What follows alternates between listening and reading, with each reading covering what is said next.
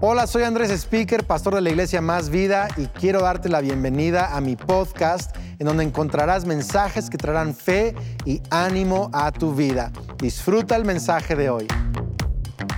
Hola, iglesia Más Vida, soy Itiel Arroyo desde España y quiero enviar un saludo muy especial a vuestros pastores Andrés y Kelly. Muchas gracias por darme la oportunidad de hablar a la iglesia en los próximos minutos. El mensaje que voy a compartir con vosotros lo he titulado de la siguiente manera, libres en prisión.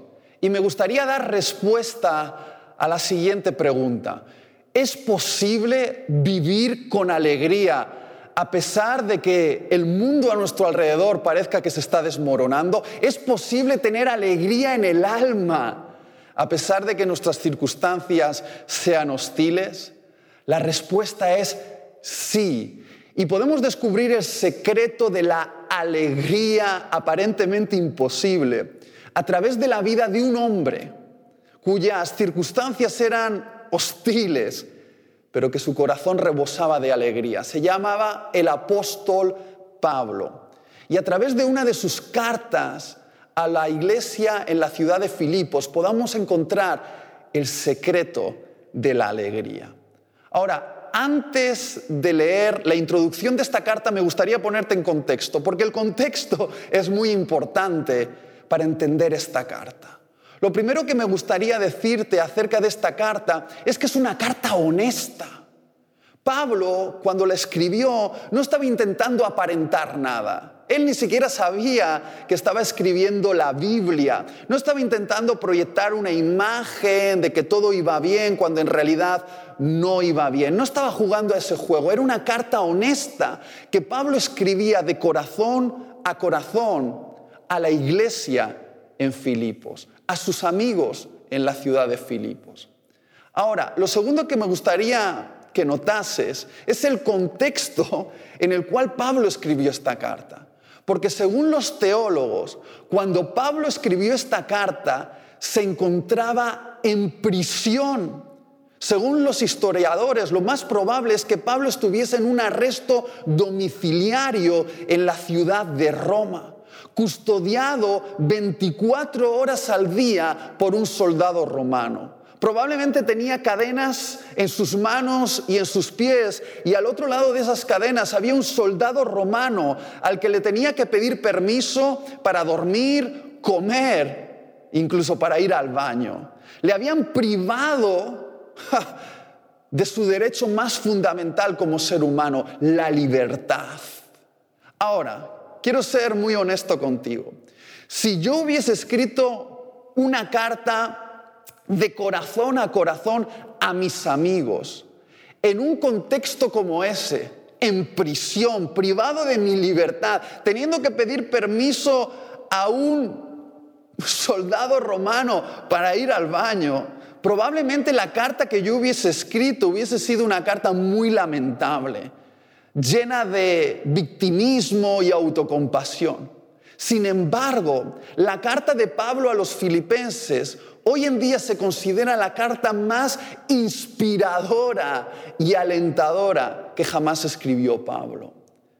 De las frases de esa carta, a lo largo de dos mil años, se han hecho cuadros, pegatinas, camisetas. Con las frases de, esa carta hemos, eh, eh, eh, hemos decorado las paredes de nuestras iglesias, porque esa carta realmente está llena de entusiasmo. Ahora, hay algo muy interesante en esa carta, y es que la palabra que más se repite en esa carta, concretamente 16 veces, en una carta realmente pequeña, es la palabra gozo, la palabra alegría.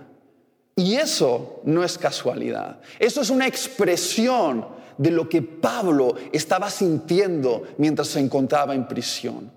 Ahora, ¿cómo es posible que un hombre en las circunstancias de Pablo pudiese escribir una carta que hoy la podríamos denominar como la carta de la alegría?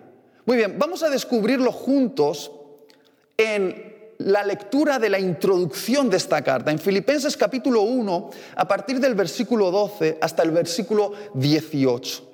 Dice así, hermanos, quiero que sepan que en realidad lo que me ha pasado ha contribuido al avance del Evangelio. Es más, se ha hecho evidente a toda la guardia del palacio y a todos los demás que estoy encadenado por causa de Cristo.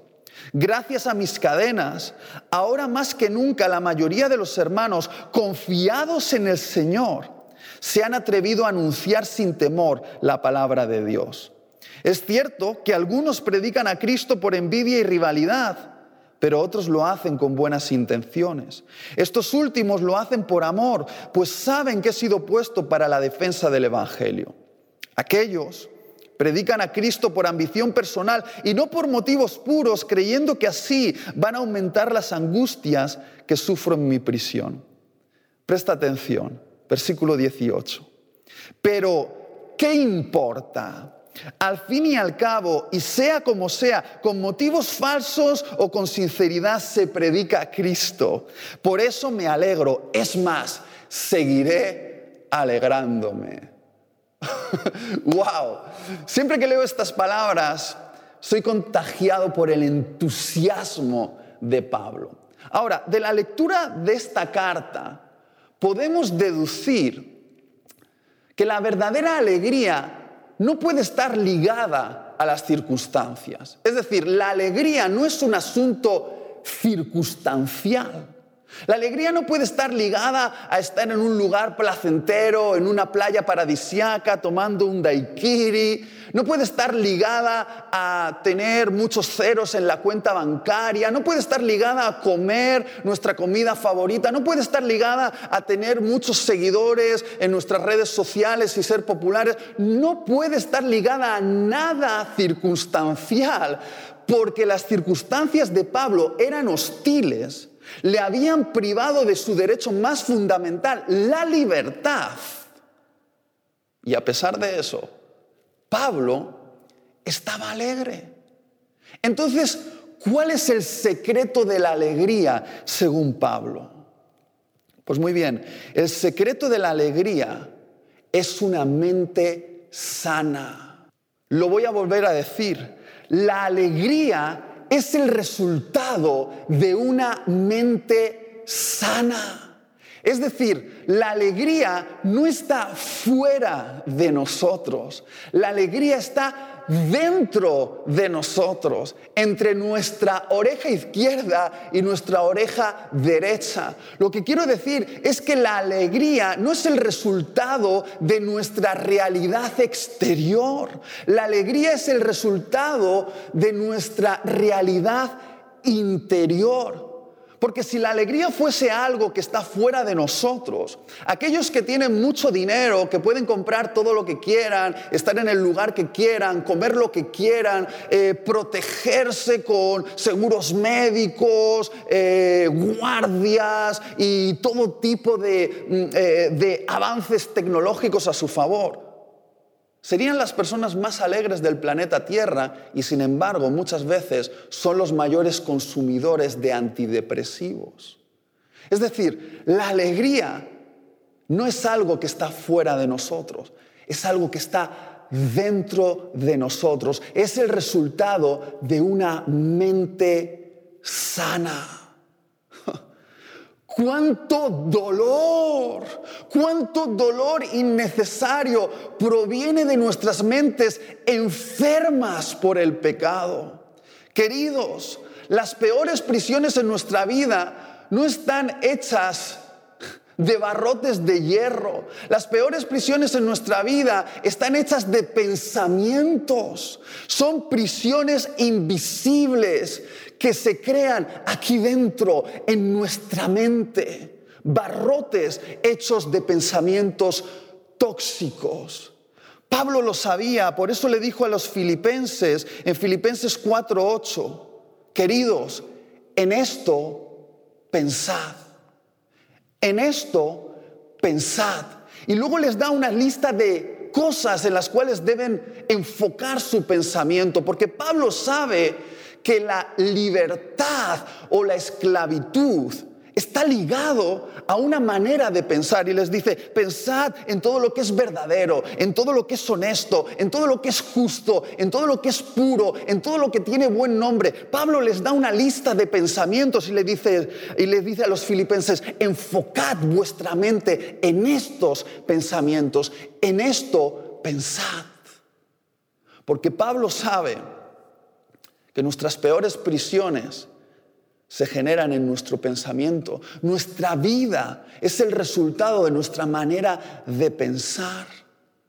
A veces nuestro mundo no es tanto lo que ocurre fuera de nosotros, sino lo que ocurre dentro de nosotros.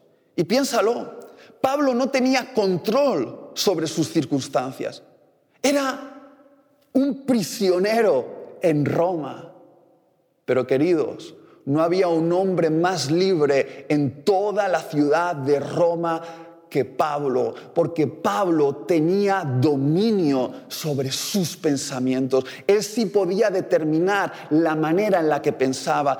Él había entendido el arte de llevar cautivos sus pensamientos a la obediencia de Cristo, porque nuestros pensamientos cautivos en Cristo es la mayor libertad. En otras palabras, Pablo nos diría hoy a nosotros, piensa en cómo piensas. Piensa en cómo piensas. Porque nuestros pensamientos pueden convertirse en nuestra prisión invisible. Y tú, escuchando esto, puedes decir, vale, Itiel, he entendido lo que quieres decir, es importante eh, cómo son nuestros pensamientos, hay que pensar en cómo pensamos, pero sé práctico. Muy bien, Pablo realmente es muy práctico en esta carta. Si prestas atención, él nos muestra una estrategia con la cual él somete sus pensamientos a Cristo. Cuando Pablo percibía que sus pensamientos estaban desbocando como un caballo salvaje, Pablo usaba una estrategia para tomar dominio sobre sus pensamientos. Y me gustaría que tomases apuntes de esto que voy a decir, porque a mí personalmente me ha salvado de quedar prisionero en una cárcel de tristeza y amargura. ¿Cómo lo hacía Pablo? ¿Cómo sometía Pablo sus pensamientos? ¿Cómo lo tomaba dominio sobre ellos? A través de hacerse preguntas. y quizá ahora me estés mirando a través de esta pantalla y digas, yo pensé que ibas a decir algo más profundo, como que la manera de someter nuestros pensamientos es a través de la oración y, del ayuno. Pero por favor, no me entiendas mal, pero no subestimes el poder de hacerse buenas preguntas. Es más, dime qué preguntas te haces y te diré cómo es tu vida. Aquellas personas que trabajan en liderazgo personal, que están en posiciones donde están expuestos a mucha presión, entrenan su mente para que su mente se haga buenas preguntas. ¿Por qué? Porque buenas preguntas pueden impulsar nuestra vida hacia los propósitos de Dios y malas preguntas pueden boicotear los propósitos de Dios en nuestra vida. Ahora, si no me crees acerca de este asunto, si no consideras que las preguntas son un asunto importante, ¿por qué crees que Satanás comenzó la conversación con la humanidad, con Adán y Eva? A través de una pregunta. La serpiente preguntó a Adán y Eva, ¿con qué Dios os ha dicho qué? Una pregunta torcida, una pregunta maquiavélica, una pregunta que ocultaba veneno en su interior. Fue el catalizador del desastre. Lo que quiero decir es que algunas preguntas a las que damos lugar en nuestra mente son el inicio de una conversación con Satanás. Y algunos cristianos hablan más con Satanás que con Dios. ¿Por qué? Porque se hacen malas preguntas. Preguntas que se convierten en una puerta abierta para el enemigo en nuestra alma para que tome dominio de nuestras emociones y nos encarcele en prisiones invisibles de tristeza y amargura. Preguntas como estas, ¿qué pensarán ellos de mí? Mala pregunta. ¿Por qué a mí siempre me pasan cosas malas? Mala pregunta. ¿Por qué nunca nadie me valora? Mala pregunta. Si realmente Dios es bueno, ¿por qué me ha pasado esta cosa mala? Mala pregunta. ¿Por qué soy tan estúpido? Mala pregunta. ¿Qué pasaría si? Y agrega ahí cualquier desastre. Malísima pregunta. Siempre que nos hacemos estas preguntas, me imagino a Satanás parado frente a nosotros con su libreta en la mano diciendo, ¿quieres que comencemos una conversación? Porque tengo algunas respuestas que darte. Yo hace unos meses atrás tuve una conversación bien peligrosa con la serpiente. Y quizá algunos aquí ya se están echando la mano a la cabeza y dicen, ¿cómo invitan a un predicador a predicar a la iglesia que tiene conversaciones con Satanás. Bueno, queridos, tenemos conversaciones con Satanás más frecuentemente de lo que imaginamos, porque conversar con Satanás no siempre es un asunto de hacer brujería o ouija, sino es un asunto de preguntas, preguntas. Recuerdo que hace unos meses atrás toda mi familia se contagió de COVID y específicamente mi suegra la mamá de mi esposa Damaris eh, se puso muy grave, con una neumonía bilateral y finalmente tuvo que ser ingresada en el hospital entre la vida y la muerte. El diagnóstico al principio era devastador y no nos daban buenas noticias. Mi mujer también tuvo complicaciones y tuvo que ser ingresada y me quedé solo en casa con mi hija y con mis pensamientos. Y mi conversación con Satanás comenzó con esta pregunta. ¿Qué pasa si mi suegra muere? Y es como que Satanás vino, me puso la mano en el hombro y me susurró, ¿qué tal si pensamos sobre esto? Y yo empecé a pensar, bueno, si mi suegra muere, como mi esposa está muy ligada a su mamá, probablemente va a caer en depresión y no va a poder salir del pozo de la tristeza. Entonces yo voy a tener que quedarme a cuidar de mi esposa, entonces tendré que dejar el ministerio por un tiempo, pero ¿cómo sostendré económicamente a mi familia? Tendré que buscar un trabajo y empecé a hacerme eh, esta película en la cabeza. Empecé a imaginarme cómo sería mi vida de aquí a cinco años con mi suegra muerta, con mi mujer en depresión y yo abandonando el ministerio y de repente repente es como que me sentí en una prisión en mi mente de la cual no podía salir. Y lo más inteligente que hice fue agarrar el teléfono y llamar a mis pastores y decir, no veo la salida, veo que estoy metido en una prisión aquí dentro y necesito que me ayudéis. Y gracias a preguntas sabias que me llevaron a conclusiones verdaderas, pude salir de ahí. Queridos, vosotros sois como yo en esto, estoy seguro.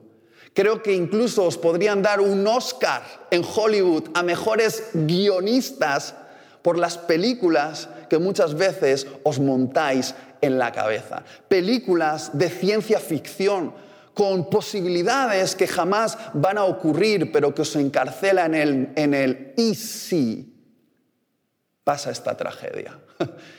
Por eso he llegado a la conclusión de que probablemente la alegría esté ligada no a tener todas las respuestas, sino a hacerse mejores preguntas.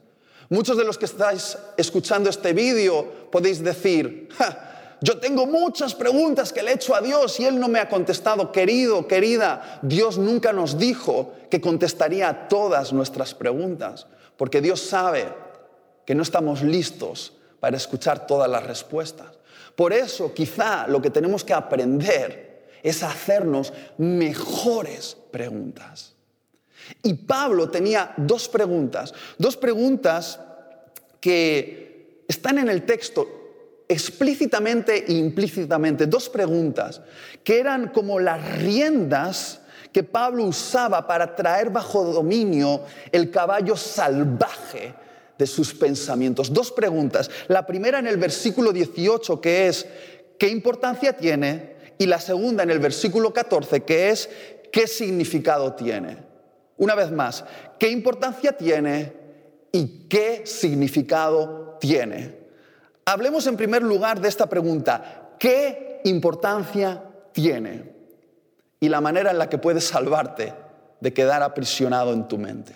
Muy bien, en los versículos 15, 16 y 17, Pablo está escribiendo la carta según estaba pensando, porque la escritura de Pablo era así, él escribía tal y como pensaba, él no imaginaba que esas cartas se iban a convertir en la Biblia, sino probablemente se hubiese organizado un poquito mejor. Y podemos ver en la manera en la que escribe Pablo, como en los versículos 15, 16 y 17, Pablo está entrando en un bucle peligroso. Él empieza a decir, es que algunas personas, aprovechando que estoy en prisión, están yendo a esos lugares donde yo planté las iglesias para ganar ventaja sobre mi trabajo y están hablando mal de mí, están intentando eh, boicotear mi persona y están haciendo esto y están haciendo lo otro sobre mí, aprovechando que estoy en prisión y que no me puedo defender. Y Pablo entra en un bucle, es como que sus pensamientos se están descontrolando y Pablo se da cuenta de que algo peligroso está pasando en su mente, de que esto no le va a llevar a un buen lugar y de repente Pablo para. Pablo para. Y se hace una pregunta en el versículo 18. No te la hace a ti como lector, no me la hace a mí como lector, se la hace a sí mismo porque él mismo la responde. Versículo 18. Pablo dice, se pregunta a sí mismo, ¿qué importancia tiene? Pablo, espera, espera, espera, espera, espera, espera, espera, espera. ¿Qué importancia tiene? Y entonces Pablo se responde a sí mismo y dice, en realidad, que hablen mal de mí, que estén intentando ganar ventaja sobre mí, que me estén intentando boicotear a mí, en realidad no importa. Porque lo que realmente es importante, la predicación del Evangelio y la extensión del reino de Dios sigue imparable. Y casi como una amenaza a sus enemigos, Pablo escribe en la carta, por eso me voy a alegrar. Sí, me voy a alegrar. Y querido, querida, que me estás viendo a través de esta pantalla, en esos momentos donde nos estamos haciendo una película en la mente, porque alguien nos ha traicionado, ha hablado mal de nosotros, porque algo no ha salido según nuestros planes, porque ha habido una complicación en el trabajo, hemos tenido un conflicto en la casa o en la iglesia y estamos como perdiendo el control de nuestra mente, estamos empezando a sacudir nuestras emociones. Es el momento de parar. Hay que parar. Y como Pablo preguntarnos, espera, espera, espera, espera, espera, espera, y Tiel, ¿qué importancia tiene? ¿Qué importancia tiene? Responder a esta pregunta antes de reaccionar a una ofensa, una pérdida, una crítica, un revés, puede liberarte de la prisión, de la tristeza y de la amargura. Espera, espera, espera. Para ahí. ¿Realmente importa? ¿Realmente es importante este asunto? Y te voy a dar una pista para responder a esta pregunta. Si se trata de tu ego, no importa. Lo voy a volver a decir. Si se trata de tu ego, no importa. Cuánto gozo, cuánto gozo nos ha robado el ego en nuestra vida. Siempre obsesionados por el qué dirán, siempre obsesionados por nuestras apariencias, siempre obsesionados por nuestra reputación, siempre obsesionados porque nos den la razón. Cuánto gozo nos ha robado el ego, porque escúchame bien, aunque allá afuera te digan que la verdadera alegría es vivir para hacer crecer tu ego, eso es mentira. No hay una vida más triste que vivir para tu propio ego, vivir para tu propio yo, vivir para tu propio orgullo. Es el camino a la tristeza porque Dios no te creó para vivir para algo tan pequeño como tu ego. Pienso en mi vida hace 10 años atrás y me doy cuenta cuántas noches en vela pasé pensando en cosas que no importaban, que eran puro ego. Tardamos demasiado tiempo en darnos cuenta de lo que importa realmente y lo que no importa para nada. Pensamos que lo importante es ganar una discusión, que nos den la razón.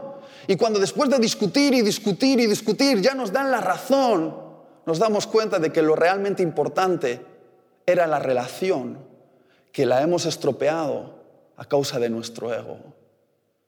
Pensamos que lo importante es llegar a la cúspide de la fama, llegar allá arriba, a, lograr todos nuestros éxitos y ambiciones, cueste lo que cueste. Y cuando estamos allá arriba, nos damos cuenta de que lo realmente importante es no llegar allá arriba solo, pero no hemos cultivado verdaderas relaciones porque hemos estado inflando, inflando, inflando nuestro ego y nadie nos ha conocido realmente. Ay, tardamos demasiado tiempo en darnos cuenta de que las cosas más importantes en nuestra vida no se compran con dinero. no se compran con dinero. Puedo pensar en cuántas noches de pasión con mi esposa han sido boicoteadas a causa de mi ego.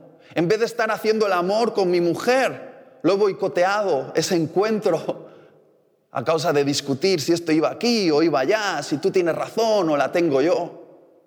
Queridos, en la vida hay que pelear, pero hay que elegir bien las batallas que se pelean. Y te voy a decir una cosa, si se trata de tu ego, no pelees esa batalla. No pelees esa batalla, no defiendas tu yo, no defiendas tu reputación, no defiendas tu fama, no te defiendas porque es el camino a la amargura. Tú has nacido para pelear una batalla más grande, la batalla de Cristo, la batalla de la fama de Jesús y la extensión del reino de Dios. Y eso se trata de vivir para otros. No sé si me estás entendiendo. Algunos aquí pueden decir, Mitiel, pero es que a mí me han ofendido. A Pablo también le ofendieron. Pero escucha esto, la ofensa es algo que te pasa. Mantenerte ofendido es algo que decides. Lo voy a volver a decir, la ofensa es algo que te pasa. Mantenerte ofendido es algo que decides. Y Pablo podría estar en prisión en Roma, atado de pies y manos con una cadena, y al otro lado un soldado romano. Pero queridos, el hombre más libre de toda Roma era Pablo, porque Pablo era libre de su ego, de su ego. Yo sé, muchas veces he sido tentado cuando ponen malos comentarios en mis redes sociales acerca de mí, que si soy un masón porque hago este gesto, que si no predico la, la sana doctrina, de que si soy un engañador, que si grito mucho, que si no predico con fundamento, y empiezan a dar argumentos de por qué no estoy capacitado para ser predicador. Muchas veces mi ego dice, contesta, y me pongo frente al ordenador a punto de dar una respuesta magnífica a ese comentario, ah, porque si se trata de dar una buena respuesta, mi ego sabe. Y entonces paro y digo, espera, ¿qué importancia tiene? ¿Realmente importa argumentarle algo a esa persona desconocida acerca de si tiene o no tiene razón? Para intentar cambiar su opinión acerca de mí? ¿No es más importante que esté alegre, que, lo pase, que pase el día con mi hija, con mi esposa, disfrutando de la vida, en vez de intentar convencer a un desconocido que probablemente es un adolescente de 13 años en su habitación que está escribiendo en el ordenador de que está equivocado? Otra manera de hacerse esta pregunta es, ¿realmente trasciende a la eternidad? Y si la respuesta es no trasciende, entonces no peleas esa batalla.